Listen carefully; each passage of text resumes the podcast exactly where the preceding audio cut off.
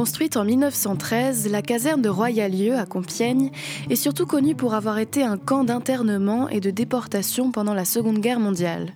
Aujourd'hui, trois pavillons militaires sur 24 ont été préservés pour en faire un lieu de mémoire, d'histoire et de témoignage. Nous, on a un mur des noms qui recense précisément 48 233 noms d'internés dont on a la trace documentée qui ont été internés ici. Aurélien Gnat est le directeur du mémorial.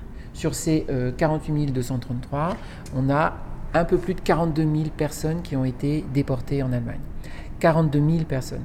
C'est quasiment la totalité, quoi. C'est quasiment la totalité. Ce qui fait de Compiègne, après le camp de Drancy, le plus grand camp de déportation en France. C'est le plus grand camp et le plus, je dirais, euh, euh, pour l'Allemagne, euh, comme celui de Drancy, hein, le, plus stratégiquement important. C'est pour ça que c'est le seul camp en France qui est dirigé par l'armée allemande. C'est pas un camp français. La plupart des, enfin, les autres camps en France, qui sont des camps d'internement, majoritairement, euh, comme des camps euh, comme euh, le camp des Milles, le Rivesaltes, Baume-la-Rolande, Pithiviers. Tout ça, ce sont des camps où on, regroupe les gens et ensuite on les envoie dans des camps de déportation que peuvent être Drancy si on est juif ou Compiègne si on ne l'est pas, mais si on est déclaré ennemi du, Troisième Reich. Donc c'est un camp qui est essentiel, central dans euh, la, je dirais le, parcours de déportation dans le cadre du, de la déportation de répression par le Troisième Reich. L'existence du camp de Compiègne a une finalité très précise.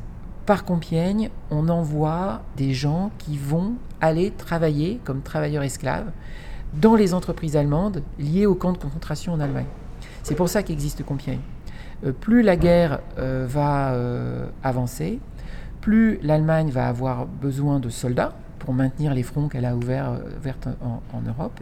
et donc, du coup, il y a de moins en moins de main-d'œuvre en Allemagne. Mais il faut soutenir l'effort de guerre allemand. Il faut faire tourner les usines allemandes.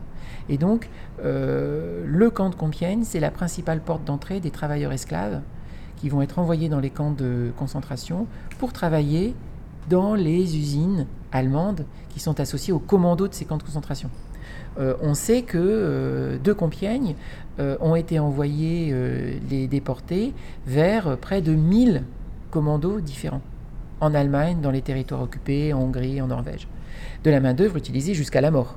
Hein, puisque les gens qui étaient envoyés là, c'était à la fois pour les punir de leur activité anti-allemande ou supposée comme telle, et en même temps de se servir de leur main-d'œuvre pour soutenir l'effort de guerre allemand. Alors il faut savoir que la particularité du camp de, Compiègne, du camp de Royalieu, c'est que c'est le seul camp en France qui a été euh, directement euh, géré par l'armée allemande. Le camp d'internement et de déportation a commencé en 1941, en juin 1941. Il faut savoir qu'à cette époque-là, euh, la France était occupée par l'armée allemande et le plus important pour l'armée allemande, c'était de maintenir la sécurité de ses troupes d'occupation. C'est-à-dire qu'en France, l'armée allemande avait déployé ses soldats, mais ils étaient évidemment en nombre numérique inférieur par rapport aux besoins pour sécuriser le pays et, se sécuriser eux-mêmes.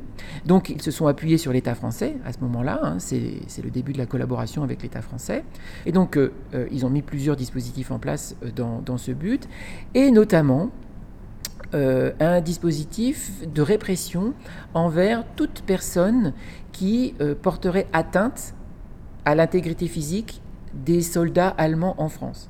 Alors je m'explique, c'est-à-dire que euh, certains décrets euh, prévoyaient que si euh, un soldat en France était tué ou un attentat était commis contre les forces d'occupation, immédiatement, en représailles, l'armée allemande fusillerait des otages français. en gros, pour un soldat allemand tué, l'armée allemande fusillerait 50 otages français en représailles, dans un but de, dissuader hein, toute, attaque envers, euh, l'armée allemande. Ces otages-là, bah, il faut les trouver quelque part. Il faut, il faut, avoir euh, une réserve d'otages à fusiller. Et donc, naturellement, l'armée d'occupation va aller euh, chercher ces otages dans les ennemis, je dirais les ennemis déclarés de, l'Allemagne, que sont les groupes identifiés comme judéo-bolcheviques, c'est-à-dire les juifs et les communistes. Et c'est pour ça que dès l'occupation en 40 du territoire français, des mesures contre les juifs sont mises en place, ainsi que contre les communistes. L'État français avait déjà arrêté euh, les communistes en France, puisque l'État français était en guerre contre l'Union soviétique, étant donné que l'Union soviétique était alliée de l'Allemagne. Et euh, des mesures de répression et d'arrestation envers les juifs, dans un premier temps étrangers, ont été aussi mises en place à ce moment-là. Au moment du plan Barbarossa, c'est-à-dire euh, le, 22 juin 1941, l'Allemagne met en route un plan secret qui euh, était destiné à se retourner contre son, son allié, l'Union soviétique, et à attaquer l'Union soviétique.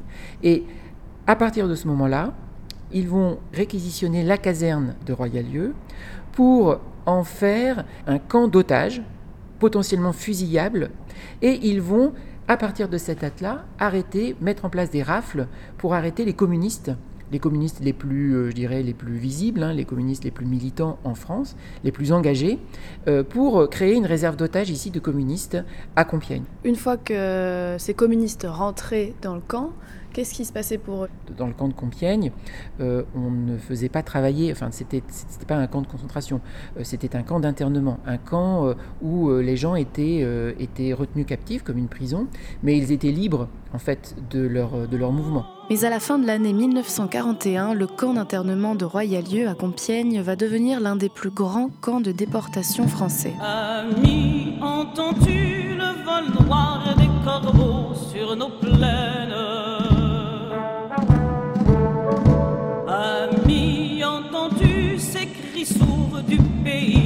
On enchaîne. Oh, et partisans, ouvriers et paysans, c'est l'alarme. Ce soir, l'ennemi connaîtra le prix du sang et des larmes. Le commandement militaire à Paris décide de mettre en place la répression par la déportation. Et donc, euh, il va se passer un événement euh, important pour le camp Compiègne et évidemment aussi pour l'année 41 et durant la Seconde Guerre mondiale. Va avoir lieu le 12 décembre 1941 une troisième grande rafle à Paris qui va concerner des juifs.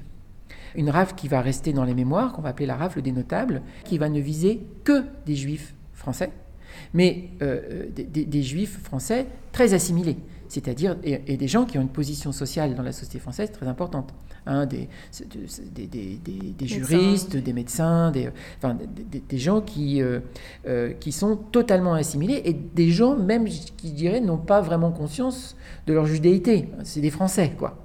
C'est des Français. Mais ils apparaissent sur des listes en tant que juifs puisque euh, dès 40, le gouvernement de Vichy avait commencé à faire un recensement volontaire de, tous de toutes ces personnes.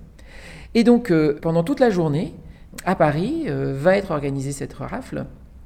Et le soir même, tous ces gens-là, euh, donc à peu près 750 personnes, vont être emmenés ici à Compiègne, dans un autre espace qui est le camp C, et qui vont être ici euh, internés dans, une, dans des pièces quasiment vides où il y a de la paille. Rien n'a été préparé pour les, pour les recevoir, parce que déjà à ce moment-là, l'État allemand veut mettre en place la déportation. Donc ces gens-là, ils sont rassemblés ici dans le but de les déporter en Allemagne.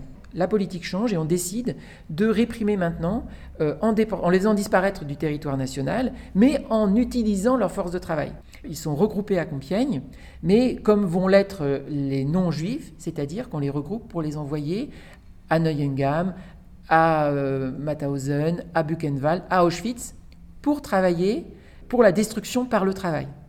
Et donc, euh, les, Juifs qui sont regroupés ici euh, en, décembre 41 euh, ne seront envoyés en Allemagne qu'en mars 42, c'est-à-dire qu'ils vont rester ici trois mois. Le premier convoi de déportation qui quitte la France, il part de Compiègne, et c'est un convoi de 1000 Juifs.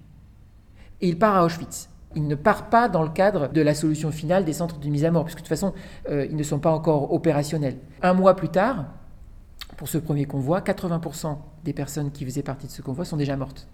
Alors qu'ils n'ont pas, été, euh, n'ont pas été gazés, mais uniquement par des mauvais traitements, par, euh, par des, exécutions sommaires. Euh, le deuxième convoi qui part de France part aussi de Compiègne. Il part le 5 juin 42 et c'est aussi un convoi de, de 1000 juifs. Et à partir du troisième convoi, là, on a euh, une organisation qui se met en place plus précisément euh, par les autorités euh, allemandes. Les convois de juifs seront réservés au camp de Drancy. Drancy va venir le grand camp de transit et d'envoi vers la mort des juifs de France. Et le camp de Compiègne, lui, va se concentrer que sur les non-juifs, les, personnes qui sont déclarées aussi ennemies hein, du, du Troisième Reich, mais qui sont envoyées pour le travail, exclusivement pour le travail, et pour la punition, la destruction par le travail. Des communistes, des gaullistes, des résistants. Des résistants, et à la fin, un peu toute personne qui euh, euh, va être identifiée comme ayant eu une activité anti-allemande, même pas forcément parce qu'à la fin de la guerre, l'Allemagne a tellement besoin de main-d'œuvre qu'on va vider les prisons. Les droits communs, des gens qui ont fait euh, des exactions qui n'ont pas forcément à voir avec l'armée allemande, ben, seront quand même envoyés ici à Compiègne et envoyés dans des camps de travaux forcés, des camps de concentration en, en Allemagne.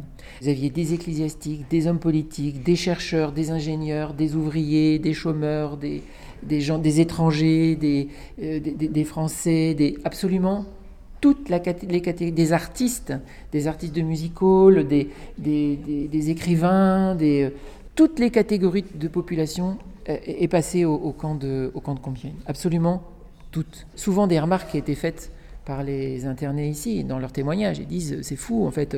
Euh, un général, il était avec son habit de général, parce qu'on l'avait arrêté chez lui. Euh, les, prêtres, il y avait des prêtres, ils étaient tous en soutane. Limite, l'artiste de musical, il était avec son costume de scène euh, ici à attendre. C'était impressionnant. C'était impressionnant. Le mémorial de l'internement et de la déportation de Compiègne, un reportage d'Oran Loos pour Radiographite. Cette émission est proposée dans le cadre des productions coopératives des radios associatives du nord de la France une coopération qui a reçu le soutien de la région Hauts-de-France.